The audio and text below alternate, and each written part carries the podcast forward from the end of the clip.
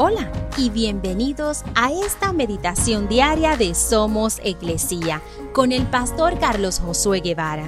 Mi nombre es Magali Méndez y queremos darte las gracias por permitirnos traer esta palabra de bendición a tu vida el día de hoy.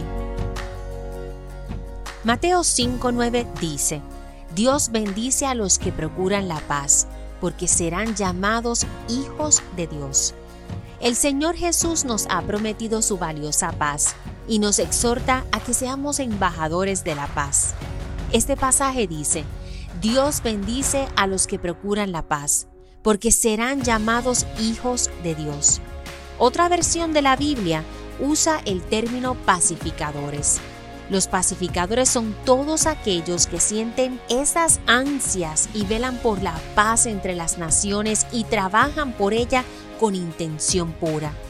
Sobre todo, dice bienaventurados los que ponen paz entre Dios y el hombre.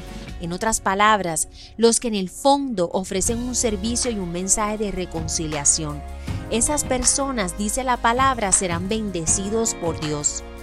Sé que todos anhelamos las bendiciones de Dios, así que hoy te animo a que busques y procures la paz no solo en tu vida, en tu trabajo, en tu familia, pero en toda área y aspecto de tu vida.